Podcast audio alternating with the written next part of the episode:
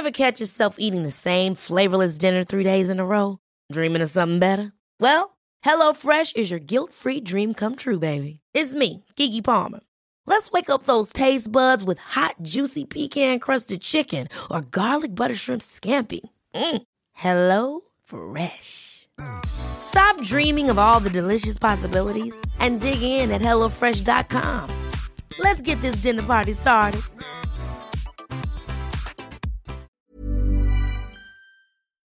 Esto es República H, la información más importante de lo que pasa en el interior de la República, con el punto de vista objetivo, claro y dinámico de Blanca Becerril. Hola, muy buenas tardes. Son las 12 del día en punto de este martes 9 de junio de este año 2020. Yo soy Blanca de Cerril.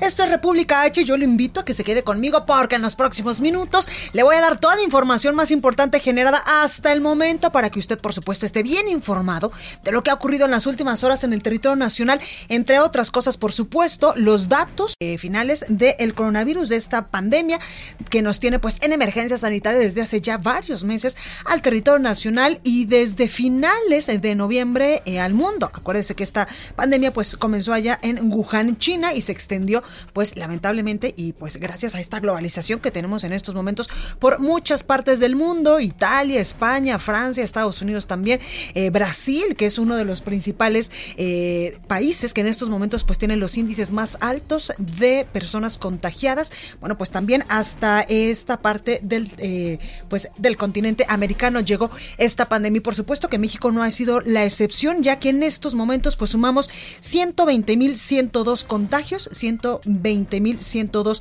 casos confirmados de coronavirus y lamentablemente 14.053 decesos. También hay información importante de lo que sucedió esta mañana en la conferencia matutina con el presidente Andrés Manuel López Obrador, donde el director de comunicación social de Presidencia de la República, pues informaba que había un supuesto complot, que habían descubierto un supuesto complot para eh, pues debilitar a Morena en las próximas elecciones del 2021 y del 2022. Por supuesto que muchos, muchos eh, actores políticos ya han reaccionado al respecto y por ejemplo le voy a leer un tuit que emitió hace unos minutitos el gobernador Javier Corral, el gobernador de Chihuahua, que pues está bastante cómico así como es el gobernador y dice en la torre ya nos descubrió, refiriéndose pues a Jesús eh, Ramírez. Por lo pronto, el presidente López Obrador no podrá negar que vamos a tener un jingle muy sonoro y pegajoso.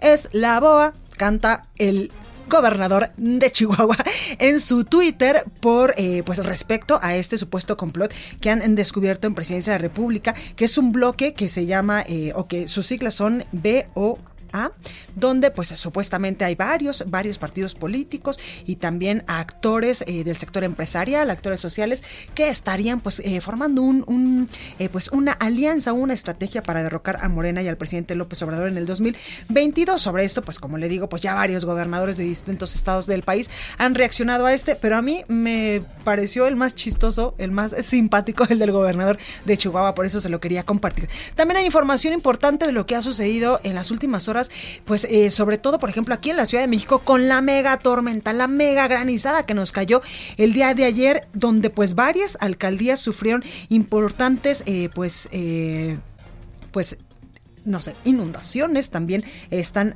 pues anegadas. Y es que las lluvias del día de ayer aquí en la Ciudad de México provocaron, de acuerdo con datos de protección civil de la capital del país, desbordamientos de ríos, por ejemplo, el río San Buenaventura, 91 encharcamientos e inundaciones en cinco hospitales y pues varias alcaldías de la Ciudad de México que están anegadas en estos momentos. También hay información importante de lo que sucede en el país respecto a la violencia, a la delincuencia, al crimen organizado y a todas estas eh, pues cosas que no han parado, la delincuencia no ha parado aún y que estamos pues muchas personas en confinamiento por la pandemia en este 2020 y en los últimos en los últimos meses. Así que como usted puede ver, le tengo muchísima información, por eso yo le invito a que se quede conmigo. Recuerde que nos puede seguir en nuestras redes sociales. Estamos en Twitter como arroba el heraldo de México. Gracias, Javi.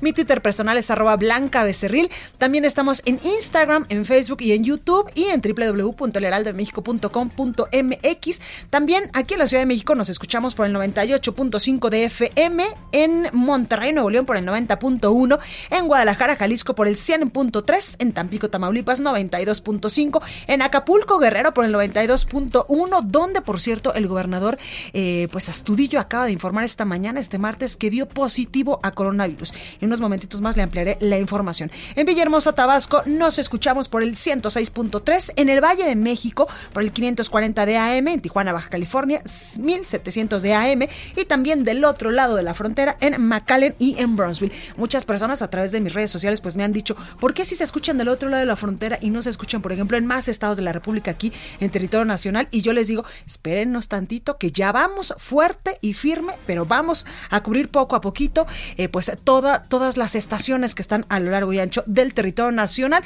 Si usted todavía no nos puede escuchar, eh, pues a través de una radiofrecuencia o de una radio local, pues nos puede escuchar a través de www.elheraldodemexico.com.mx y también, por supuesto, darle las gracias por su preferencia y por quedarse conmigo de 12 a 1 todos los días, de lunes a viernes. Ahora sí, vamos a un resumen de noticias. En resumen. El gobernador de Guerrero, Héctor Astudillo, informó que dio positivo a la prueba de coronavirus, por lo que seguirá realizando sus funciones a través de herramientas digitales.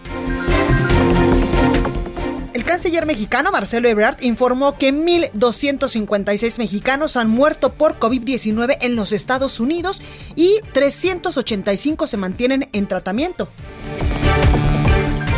La Secretaría de Salud a nivel federal informó que en México ya suman 120.102 contagios de coronavirus y 14.053 muertes. En todo el mundo este martes ya hay 7.155.000 contagios y más de 4.000, no, y más de 407.000 o 407.000 muertes, según datos de la Universidad Johnson Hopkins.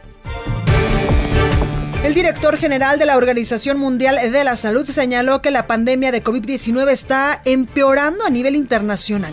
Además, advirtió que hay riesgo de nuevas oleadas de contagios por las protestas en el mundo en contra del racismo y la brutalidad policial.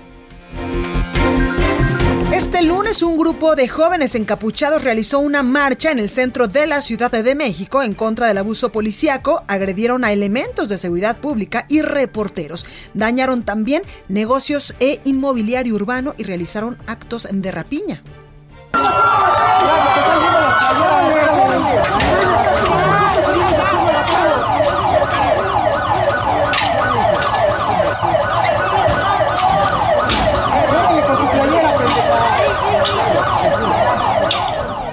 Parte de lo que se vivía el día de ayer aquí en la Ciudad de México, sí a la libertad de expresión, sí a la libertad de manifestación, a manifestaciones pacíficas, pero así no. Y desde Palacio Nacional, el presidente Andrés Manuel López Obrador expresó su respaldo al gobierno de la Ciudad de México por no caer en provocaciones durante las protestas violentas del día de ayer. y estamos en comunicación constante con la jefa de gobierno y la apoyamos para que eh, no esté eh, sola, que todos ayudemos ante estas provocaciones y en la medida también que se vayan acercando las elecciones, pues se va a ir este, intensificando estas eh, acciones de confrontación. Hay que actuar con tranquilidad, aunque se tenga el corazón caliente, la cabeza fría totalmente la cabeza fría. Además, el presidente propuso impulsar un grupo de paz para neutralizar este tipo de acciones violentas, el cual cuente con elementos bien protegidos pero sin armamento. La nota del día. Comenzamos con toda la información y como todos los días en punto a las 7 de la noche desde Palacio Nacional, las autoridades en materia de salud pues dan un informe de cómo se está comportando el coronavirus en territorio nacional, así que yo le invito a escuchar al director general de epidemiología, José Luis Salomía, para conocer estos datos. Hoy día tenemos un poco más de 120 mil casos confirmados, es decir, personas a las que se les hizo la prueba de laboratorio salieron positivas a SARS-CoV-2. El día de hoy también se confirman eh, en total, de manera acumulada, 14 mil 53 defunciones lamentablemente ocurrieron a causa de las complicaciones que da COVID-19. Bueno, y Durango, Jalisco, Guanajuato, también el estado de Coahuila y Aguascalientes, en ese orden que yo le digo, son los estados que presentaron la mayor incidencia de casos activos de coronavirus, es decir, aquellas personas confirmadas con COVID-19 en los últimos 14 días y que aún pues pueden transmitir este nuevo virus que nos tiene pues en emergencia sanitaria todo el país desde hace pues ya varias, varias semanas. Al respecto, el subsecretario de Prevención y Promoción de la Salud, Hugo López Gatel, destacó que ayer se registró una cifra diaria de contagios menor a la de días anteriores, lo que es una señal de que la epidemia pues va para abajo. Sin embargo, el, subsecretario pues pidió no bajar la guardia porque en estos momentos recordó todo el país, las 32 entidades del país pues están en color rojo del semáforo epidemiológico. Escuche. La interpretación directa es el número de casos diarios es menor hoy de lo que era el día previo. Y esta es una señal muy contundente, como usted le llama, directamente observable, que la combinamos con los otros indicadores sobre la hospitalización, la hospitalización en terapia intensiva. Y es que el subsecretario de Prevención y Promoción de la Salud esta mañana en conferencia con el, eh, pues con el presidente Andrés Manuel López Obrador nos llamó a todos los mexicanos a no relajar las medidas de sana distancia durante los últimos 13 días de esta cuarentena. Y es que, eh, pues como le digo, hoy acompañó el presidente López Obrador y ahí indicó la importancia de mantener la sana distancia y por supuesto la disciplina hasta el final de la jornada de sana distancia.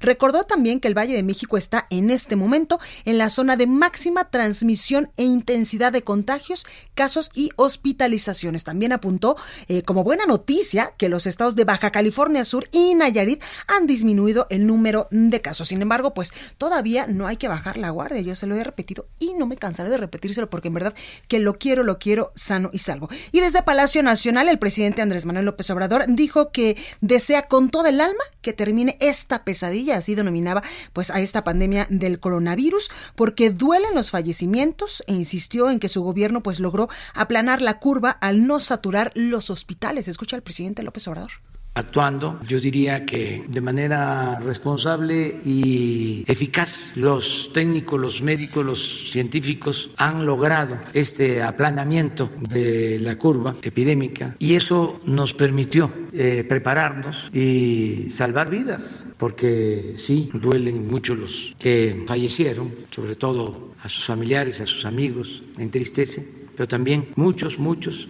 se han salvado porque no se saturaron los hospitales. México está dando un ejemplo en el mundo porque logramos aplanar esta curva y evitar que se saturaran los hospitales sin medidas coercitivas.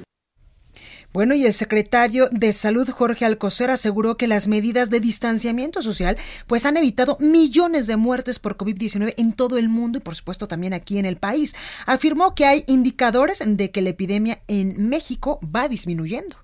Leía yo en la prestigiada revista científica Nature que se ha podido estimar con validez científica que 3 millones 100 mil fallecimientos en esta pandemia se han evitado gracias a las medidas de confinamiento, a quedarnos en nuestro, en nuestro caso, en nuestro México, en casa a la sana distancia. El personal de salud está tratando de salvar vidas y atender a personas en necesidad, a pesar de que la epidemia en nuestro país se mantiene estable y va hacia la baja, aunque sea lentamente, hay indicadores de ello. Bueno, y por su parte el canciller mexicano Marcelo Ebrard, quien también ha asumido varias, eh, pues varias estrategias y varias decisiones importantes para combatir esta pandemia del coronavirus, informaba que 1.256 mexicanos lamentablemente han perdido la vida por coronavirus allá en Estados Unidos. También decía que se mantienen 385 connacionales en tratamiento. 385 personas en tratamiento, distribuidas en toda la Unión Americana, destaca desde luego Nueva York en primer lugar. Decesos, lamento informarles, tenemos 1.256 respecto al último reporte hubo un incremento. Nueva York 710 y ahora subió desafortunadamente California con 128 y Illinois, marcadamente Chicago, con 125. En el resto del mundo, fallecimientos tenemos 12, 5 en Canadá, 3 en España, 2 en Perú, 1 en Francia y 1 en Colombia. Bueno, pues parte de lo que decía esta mañana el canciller mexicano sobre eh, pues cómo está tratando el COVID-19 a nuestros connacionales que viven en Estados Unidos o en otras partes del mundo. Por supuesto, son temas bastante importantes que hoy eh, pues expresaba el canciller mexicano que durante toda esta pandemia pues ha estado muy muy atento a cómo estamos pues eh, manifestándonos con el tema de la pandemia. Y vamos con más información. Entrevista. Pues me da mucho gusto saludar en la línea telefónica al gobernador de Colima, José Ignacio Peralta. Gobernador, muy buenas tardes, ¿cómo está? Muy bien, muchas gracias. Muy buenas tardes, a tus órdenes. Gracias, gobernador. Antes de tocar otros temas, cuénteme cómo va el tema del coronavirus allá en su estado.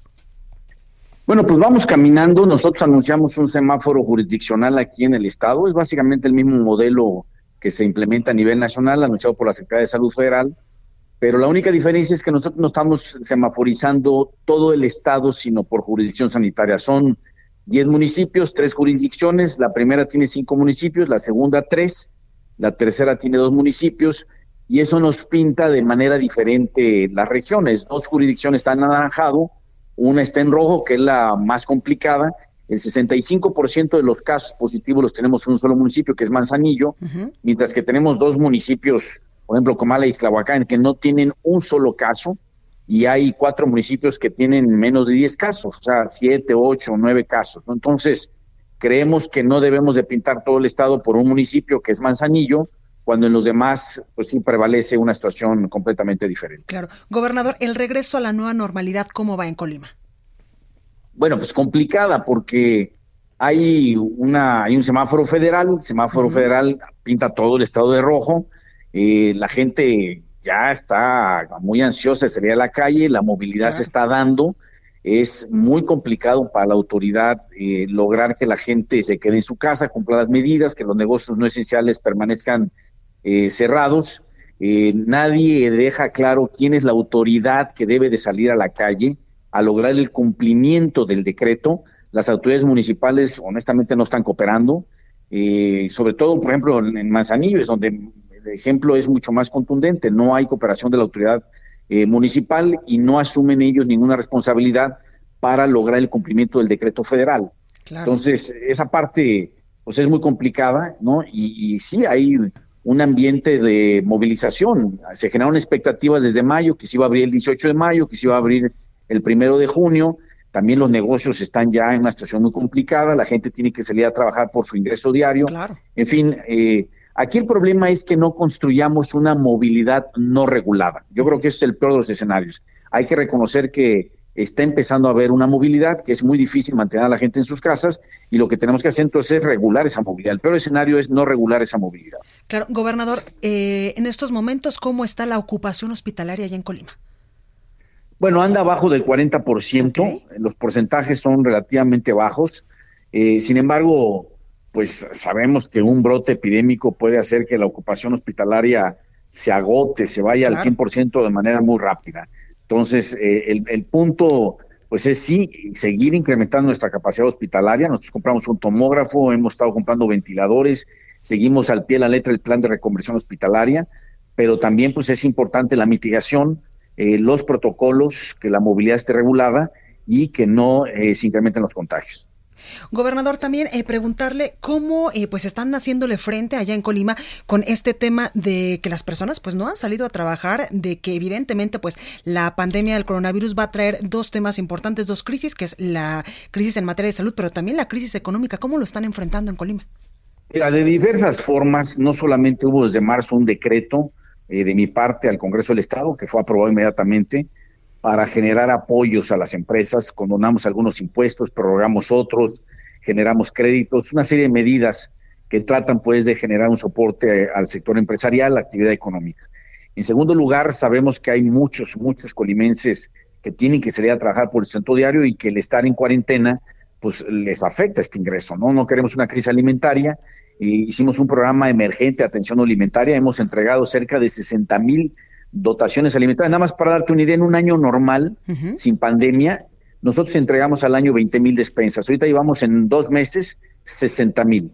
Ese es el, tamaño del reto y el trabajo que se ha hecho para poder hacer llegar eh, a un importante porcentaje de las familias colimenses estas dotaciones alimentarias. Van destinadas básicamente a las personas más vulnerables, a quienes eh, tienen que salir a trabajar para tener un ingreso y que no lo están haciendo por la pandemia. Totalmente. Gobernador José Ignacio Peralta, gobernador de Colima, también quiero preguntarle, pues esta mañana en la conferencia matutina del presidente Andrés Manuel López Obrador, se dijo que pues hay un bloque opositor amplio que tiene pues una estrategia para debilitar a Morena y al presidente Andrés Manuel López Obrador en el 2021 y en el 2022. Y ahí eh, pues se mencionaba que hay muchos gobernadores del PRI, del PAN, del PRD y de otros partidos, además de otros sectores como el empresarial, que pues están dentro de esta estrategia. ¿Usted qué opina sobre esto? Bueno, a mí no me queda el saco, yo no estoy con una actitud opositora, yo creo que debemos estar todos con una actitud constructiva, pero sí también con una actitud tolerante, ¿no? La República es federalista, desde Valentín Gómez Farías, desde Ramos Arispe, quienes construyeron los cimientos de esta nación, eh, se ha luchado mucho a lo largo de la historia de México por una república federalista, y nosotros tenemos los gobernadores por la obligación de atender a, nuestras, a nuestros gobernados dentro de nuestras jurisdicciones, que son las entidades federativas. Podemos pensar distinto, podemos disentir, entendiendo que disentir no es confrontar, pensar distinto, pues es parte de la pluralidad y de la tolerancia que debe prevalecer en una república como la de México.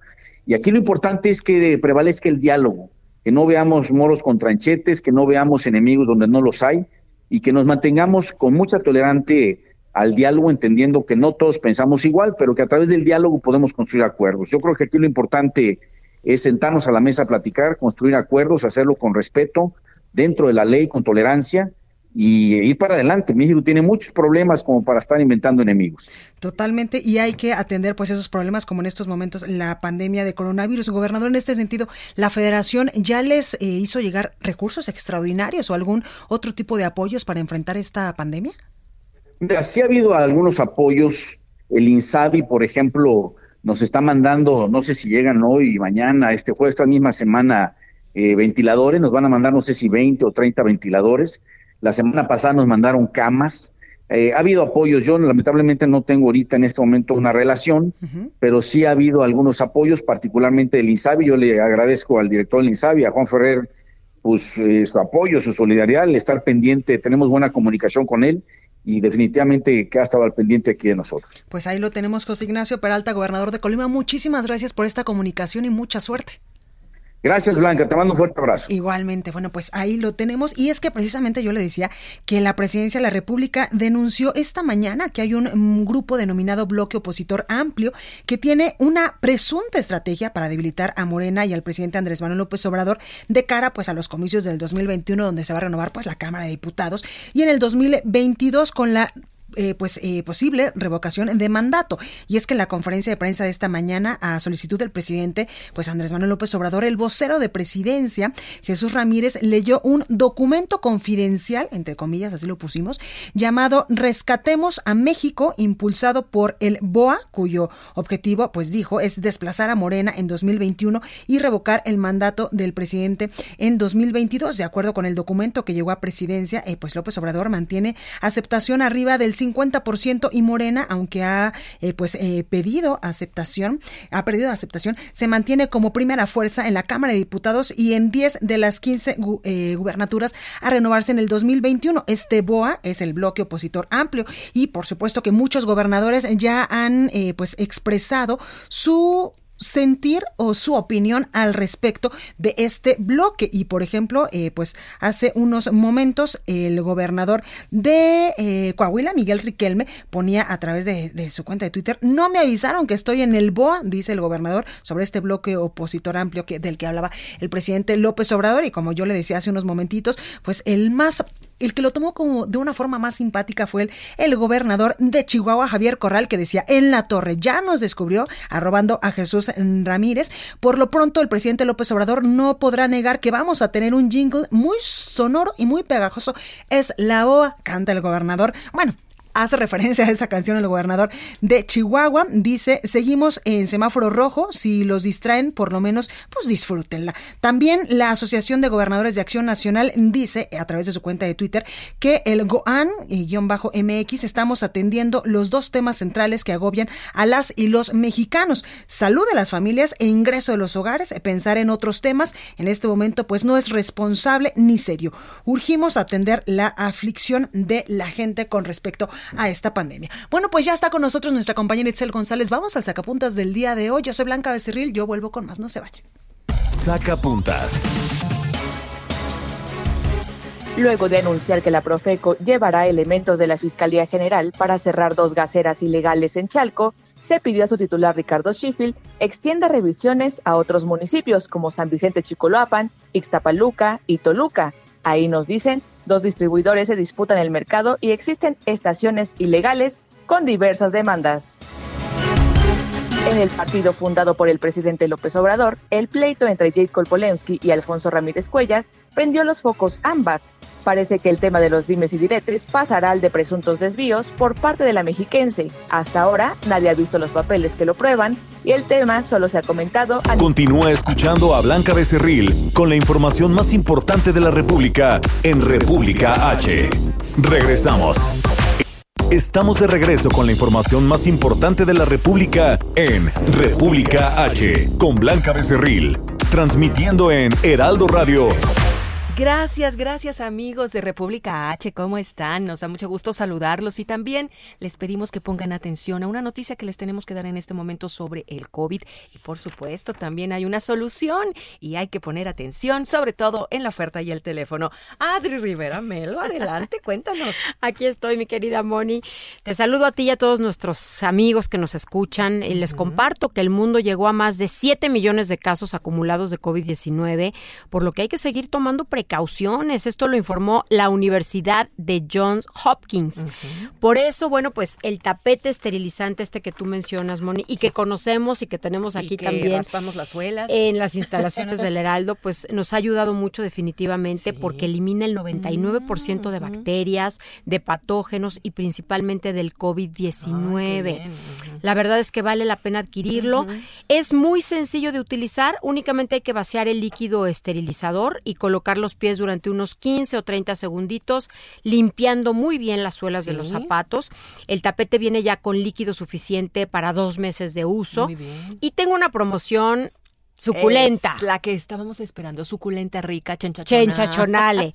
Si nos llaman en este momento al 800 mil si pagan con tarjeta bancaria se llevan dos por uno mm. más un refil de un litro de líquido sanitizante, que es el que viene precisamente en el kit del tapete. Es un buen líquido, claro. efectivo, claro. Y le damos, les damos un litro mm, más. mira nada más, buena Repito nuevamente, si pagan con tarjeta bancaria se llevan dos por uno más un refil de un litro de líquido sanitizante que es el que viene en el kit del tapete. Hay que llamar 800 23 mil y visiten hospitalar.mx. Solo Hospitalar distribuye productos de nivel hospitalario y no de uso doméstico. Esto hace una gran diferencia. Mucha atención en eso porque lo doméstico a veces sale caro. Definitivo. Y lo que es hospitalar sale con Vale la pena. Vale la pena, nos protege. Gracias, Adri. De nuevo el número. A marcar 800 23 mil. Claro que sí, a marcar. Gracias. Continuamos. En resumen.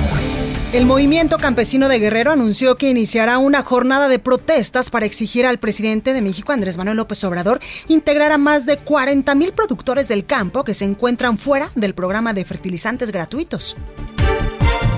El gobierno de Guerrero informó que se tiene ya el registro de 18 personas que han muerto por consumo de alcohol adulterado. El gobernador de Michoacán, Silvano Aureoles, advirtió que si los contagios de coronavirus y las muertes siguen subiendo con rapidez en el estado, podría volver a cerrar las actividades económicas y aplicar nuevas medidas restrictivas. Este lunes en Baja California, trabajadores del Hospital General de Mexicali protestaron para exigir más personal clínico, mejoras en las jornadas de trabajo y en los equipos de protección para la atención de enfermos de coronavirus. Y en Veracruz, familiares y amigos de Carlos Andrés Navarro marcharon por las principales calles de la capital del estado para exigir a las autoridades que se investigue si la muerte del joven de 33 años en el cuartel de policía San José fue resultado de abuso de los agentes. Entrevista. Bueno, pues esta mañana tarde, porque son las 12.33, me acompaña en la cabina del Heraldo Radio.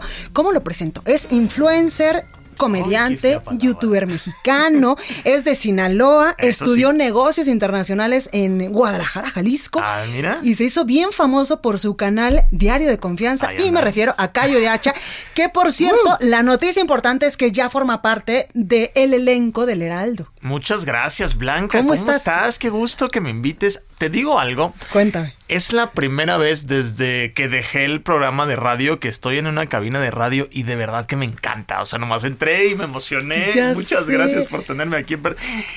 No había visto esto. Estás en la contraportada no del periódico había el día de hoy. visto esto. ¡Wow!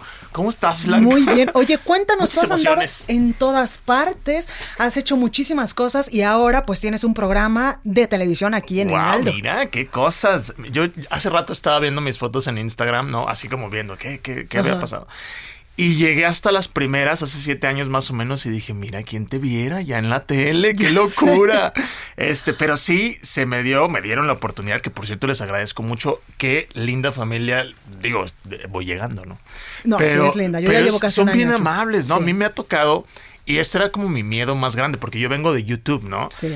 Entonces, usualmente los periodistas, los comunicadores de carrera como ustedes que tienen años tra- trabajando en esto, experiencia, etcétera, como que en otros lugares ven a los youtubers como un poquito, no sé, como que te hacen esta, esta miradita, pero aquí me han recibido súper bien, súper amables, entonces estoy muy contento y pues me dejan divertirme, que eso, es lo está- más padre. Eso es lo más importante, porque muchos de nosotros pues damos noticias súper serias. Sí. Pero, y la Ah, bueno, gente se va con la idea de es que todo es fatal y entonces el coronavirus y el tema de la inseguridad, pero también hay que tomarnos las cosas pues con, con humor. Yo neta creo que la comedia es la forma más, más efectiva de hacer una crítica. Y los mexicanos nos reímos No, de bueno. nuestras desgracias. Bueno, eso, eso decimos, ¿eh? Pero somos bien sentidos. Bueno, porque sí, mira, ahí te va. Yo, yo, la neta es que critico mucho. Definitivamente la persona que está, el partido que está en el gobierno, la persona es la que más se critica, ¿no? Eso es obvio porque es la que tiene el poder, es la que manda, la- de ese lado está. Entonces, pues eh, a él le toca más, ¿no? A él o a ella, dependiendo qué es el caso.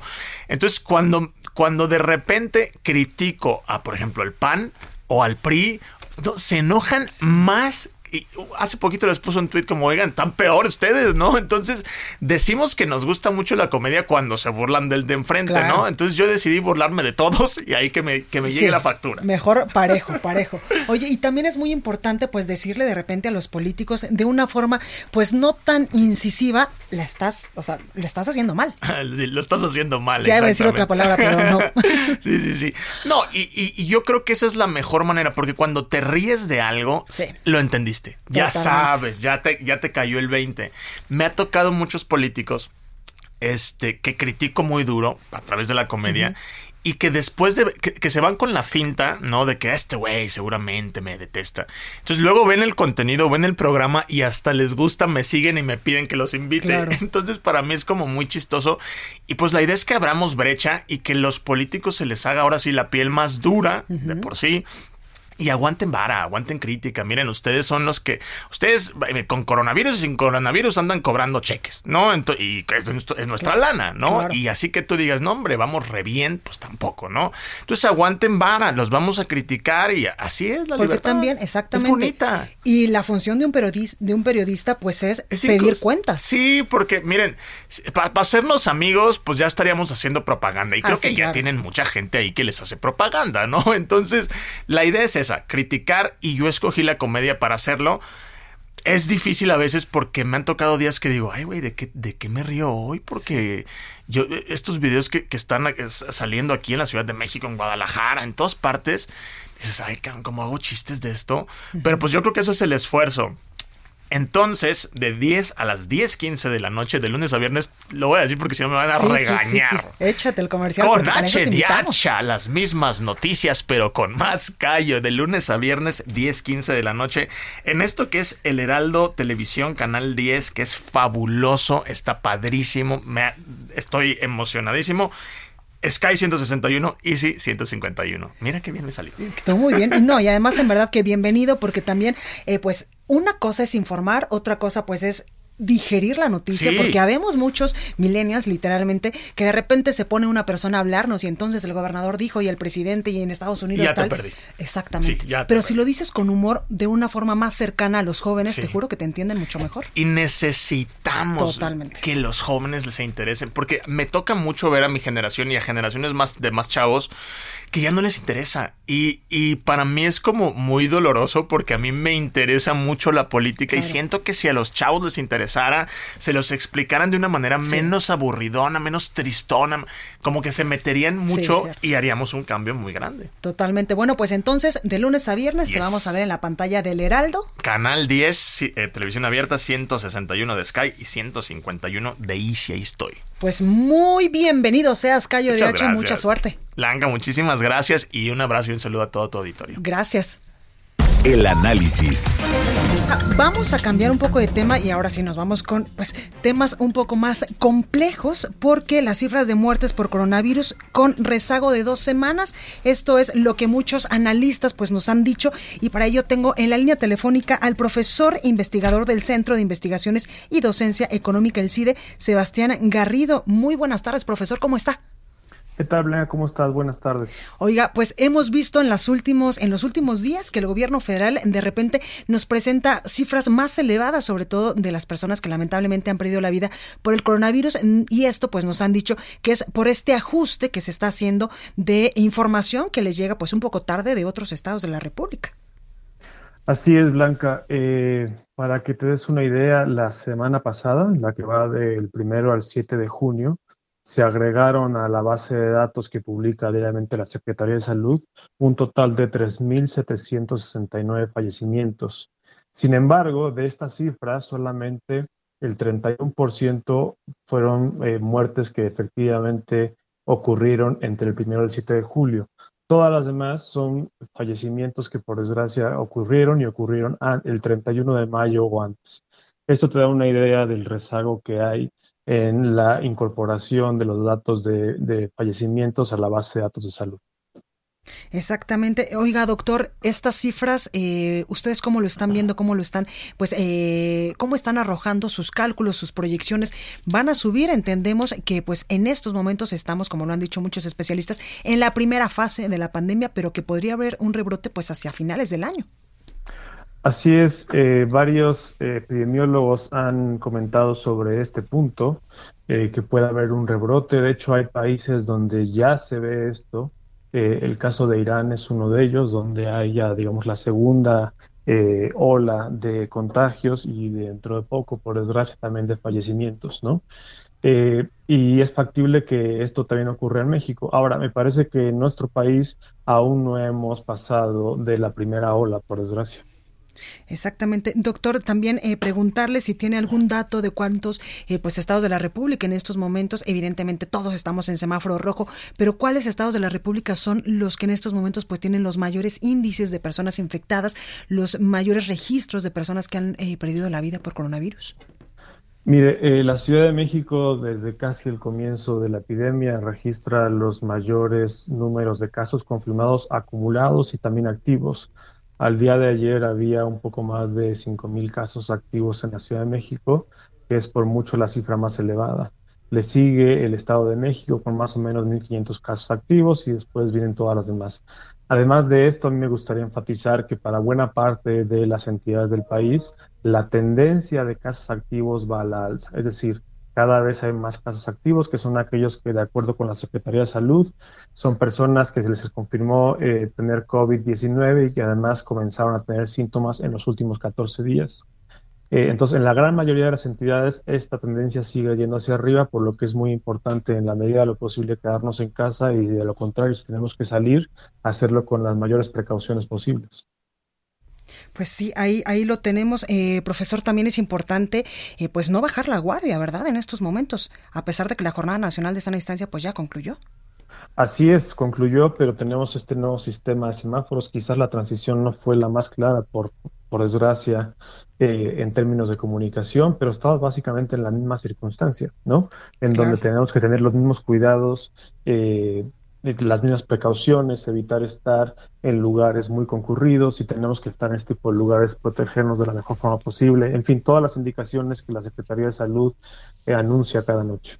Pues ahí lo tenemos, el profesor Sebastián Garrido, profesor investigador del Centro de Investigaciones y Docencia Económica del CIDE. Muchísimas gracias por esta comunicación y a seguirnos cuidando.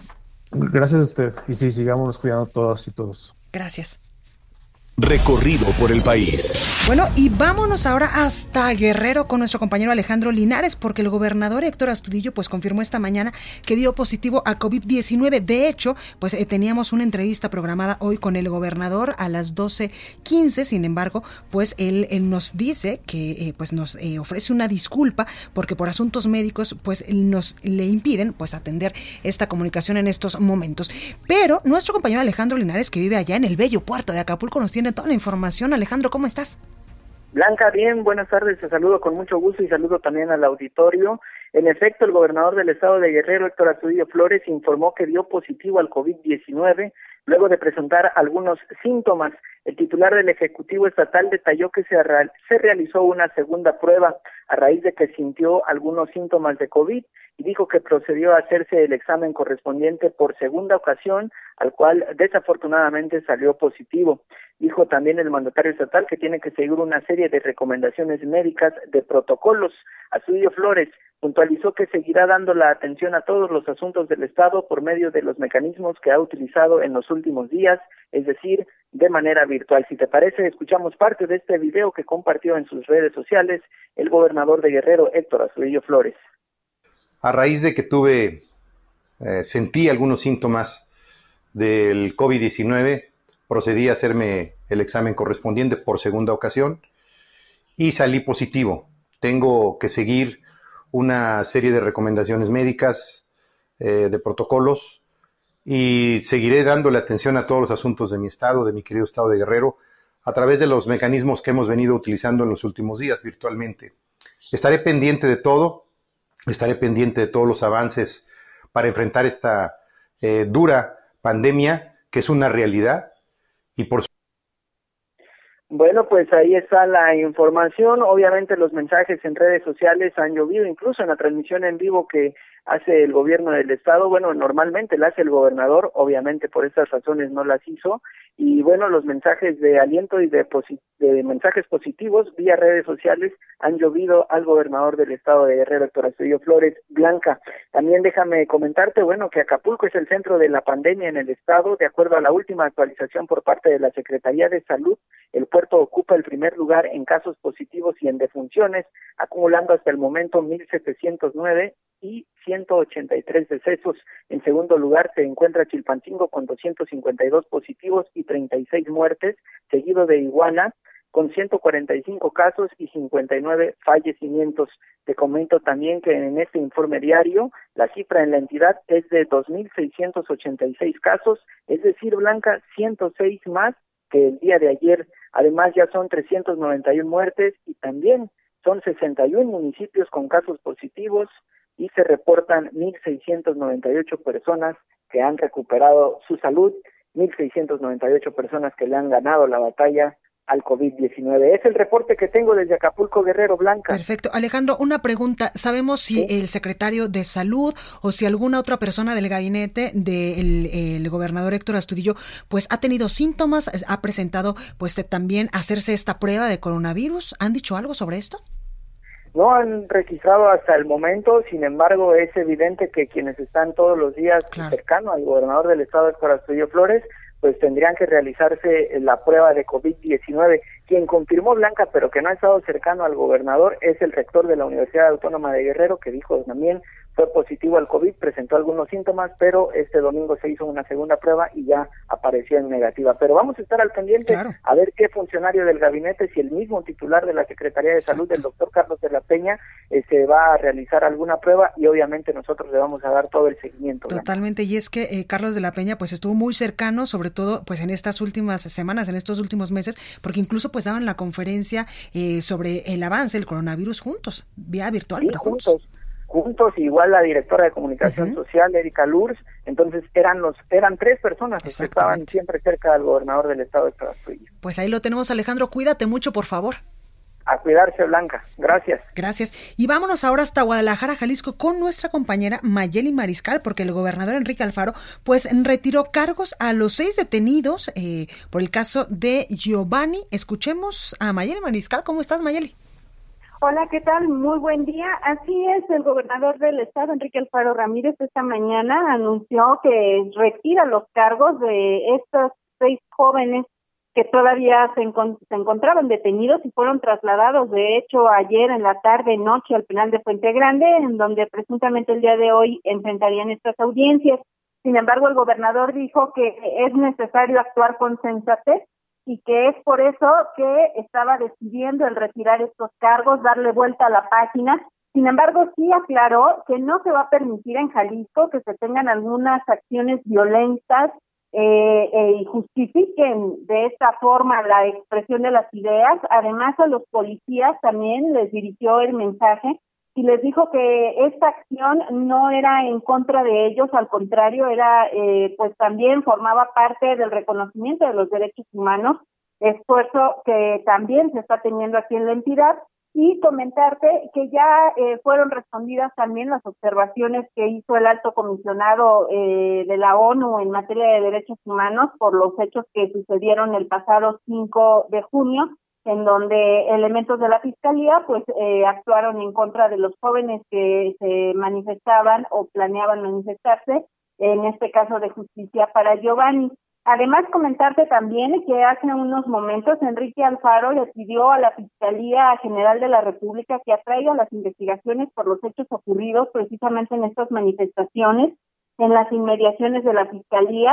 Recordar que no hay ningún eh, caso oficial en donde se denuncie alguna desaparición de alguna persona, sin embargo, eh, pues alentando precisamente a esta transparencia, es que el gobernador dijo que le pedirá al fiscal general de la República, Alejandro Manero, que atraiga estas investigaciones. Y en otro tema también eh, comentarte que ya les fueron fincada eh, prisión preventiva precisamente a los dos elementos señalados por parte de la administración de Enrique Alfaro de actuar en contra de los jóvenes. Estos policías investigadores, eh, pues el juez les determinó prisión preventiva de tres meses al comandante eh, Salvador Perea le eh, fincaron precisamente delitos como abuso de autoridad y robo calificado. A Raúl Gómez Mireles se le impuso el delito de abuso de autoridad y se le vinculó a proceso. Y en otra información ya ajena a estos casos, comentarte lamentablemente, Blanca, un bebé de cinco meses de edad, habitante de Tonalá, Jalisco, falleció de coronavirus. Esto de acuerdo con el reporte de la Secretaría de Salud en Jalisco. El menor fue atendido en el Hospital General Regional 180 de INS, eh, ingresó el 28 de mayo y falleció el pasado 5 de junio. Tenía como antecedente hipotiroidismo congénito y hasta ahora, pues de acuerdo con el informe diario, en la entidad tenemos 4.663 casos positivos de coronavirus, en los cuales incluyen 128 niños y niños, niñas, adolescentes de 0 a 15 años y recordemos que también se había eh, anunciado un brote en el Hospital Materno Infantil Esperanza López Mateo. Ahí se tienen tres recién nacidos precisamente eh, pues con este virus, eh, coronavirus. También comentarte lamentablemente la cifra de decesos en estos momentos en la entidad es de 257 y hay 1.421 casos en espera de resultados. Pues ahí lo tenemos. Muchas gracias Mayeli por este completo reporte desde Jalisco. Hasta luego, buen día. Hasta luego. Y vámonos hasta Tamaulipas con nuestro compañero Carlos Juárez, que nos tiene información importante. Carlos, ¿cómo estás? Hola, ¿qué tal, Blanquita? Muy buenas tardes. Un gusto saludarte a ti y a todo tu auditorio desde el caluroso puerto de Tampico para comentarte que justamente en esta zona se aplicaron medidas sanitarias para evitar contagios de coronavirus. Y es que la Secretaría de Protección Civil de Tampico determinó prohibir el arribo al municipio a residentes del norte de Veracruz que no usen cubrebocas al cruzar el río Pánuco por los diferentes cruces de los pasos de lancha eh, esto lo informó el titular de la, de, la, dependencia, Pedro Romero Sánchez. La orden se implementó a partir de este fin de semana en los cinco cruces de lanchas que existen entre Tampico y Pueblo Viejo, Veracruz, haciendo presencia incluso con elementos de la Policía Estatal, así como personal de la Secretaría de Salud y de Protección Civil. Hay que hacer una estimación de que por estos pasos de lancha circulan aproximadamente unos 15 mil usuarios diariamente, lo que incrementa el riesgo de contagios de coronavirus, tanto para estas personas que vienen del norte de Veracruz como para los tan pequeños.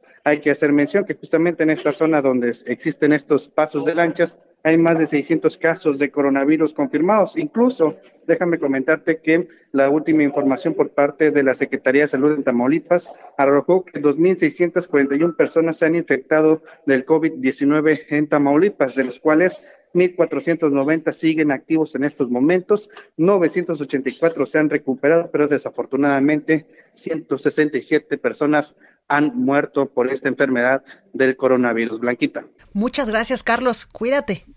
Estaremos al pendiente de los detalles. Gracias. Hasta aquí este espacio informativo. Yo soy Blanca Becerril, esto es República H. Yo lo espero el día de mañana en punto de las 12. Por favor, de todo corazón, cuídese mucho. Vamos con la nota amable, ya que la Feria Internacional del Libro de Guadalajara, junto con el iFestival, fue galardonada con el Premio Princesa de Asturias de Comunicación y Humanidades 2020, el cual está dotado con una escultura de Joan Miró, un diploma, una insignia y 50 mil euros. La FIL de Guadalajara es considerada la mayor reunión editorial de habla hispana y la feria literaria más importante del mundo junto con la de Frankfurt, Alemania. El Festival Mexicano reúne cada año, desde 1987, a los mejores escritores, editores, traductores, agentes, libreros y protagonistas de la literatura en nuestro idioma. Para la entrega del galardón, en este año estaban consideradas 28 candidaturas provenientes de 15 países. Esto fue República H, la información más importante de lo que pasa en el interior de la República, con el punto de vista objetivo, claro y dinámico de Blanca Becerril. Continúa escuchando Heraldo Radio, donde la H suena y ahora también se escucha. Una estación de Heraldo Media Group. Planning for your next trip? Elevate your travel style with Quince. Quince has all the jet setting essentials you'll want for your next getaway, like European linen, premium luggage options, buttery soft Italian leather bags, and so much more. And is all priced at 50 to 80% less than similar brands. Plus, Quince only works with factories that use safe and ethical manufacturing practices.